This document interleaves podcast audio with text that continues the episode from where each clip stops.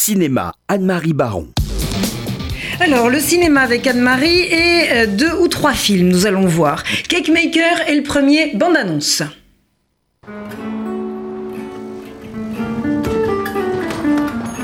Jeden Mal, wenn ich nach Berlin komme, das ist das erste Platz, ich besuche für deinen Keks.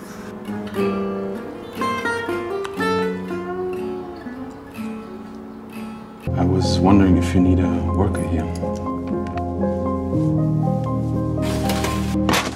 worker here. היה לי פה עובד, הוא לא יהודי, אנשים מדברים, אתה בדין הכשרות שלך. Le film israélien de Cake Maker m'a laissé perplexe. Il raconte la rencontre amoureuse d'Oren, un Israélien qui vient régulièrement à Berlin pour affaires, et de Thomas, qui tient un salon de thé où Oren va souvent manger des gâteaux. Mais Oren est marié et ne compte pas quitter son épouse ni son pays. Un jour, Thomas ne parvient plus à le joindre et finit par apprendre qu'il est mort dans un accident. Bouleversé, il se rend en Israël où il se fait embaucher par la femme d'Oren qui vient d'ouvrir un café. Entre bisexualité et binationalité, le premier long métrage d'Ophir Raoul Greiser dresse sur fond de drame amoureux le portrait subtil d'une société israélienne tiraillée entre modernité et conservatisme religieux. Mais son intrigue compliquée à la limite du mélodrame et le traitement trop étiré de sa mise en scène m'ont agacé. Souvent invraisemblable, The Cake Maker est, est heureusement sauvé par l'interprétation très juste de trois acteurs, Sarah Adler, Zohar Strauss et Tim Kalko. Le cercle littéraire de Guernesey. Alors là, on change totalement euh, de style et de genre. Écoutez.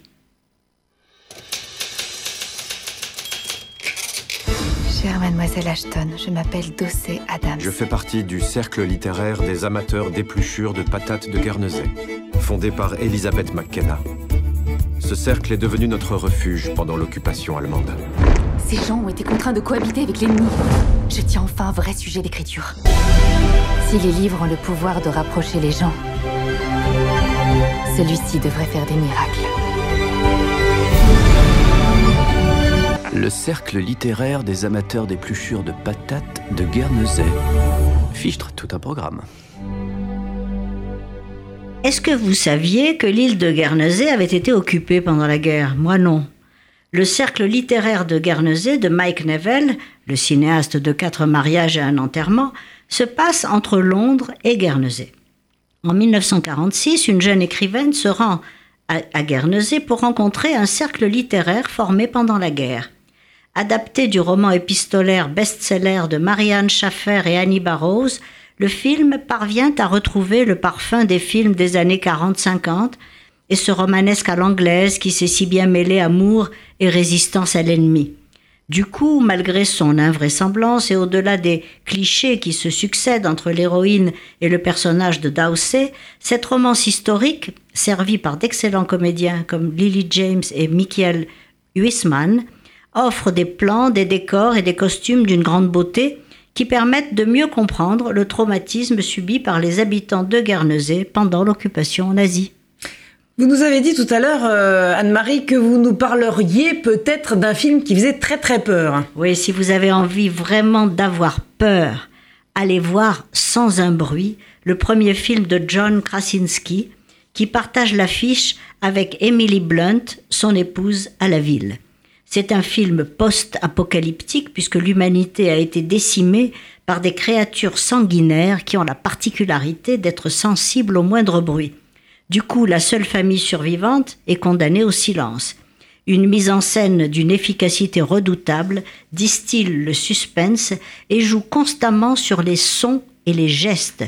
Film fantastique, fiction qui vous glace d'horreur, le film est aussi une métaphore sur le rôle des parents, sur l'apprentissage de la vie et sur la différence, enjeux vitaux pour cette famille à laquelle on s'attache très rapidement.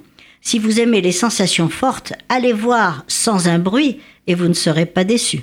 Merci infiniment Anne-Marie. Alors on vous retrouve en septembre bien sûr. Oui, à la Mostra de Venise. Et là, comptez sur moi pour vous raconter tout ce qui s'y passera. Merci infiniment. Trop hype. RCJ, c'est trop hype. 12h55 minutes après la pub, c'est 50 nuances de net et c'est avec Nathalie Chiche.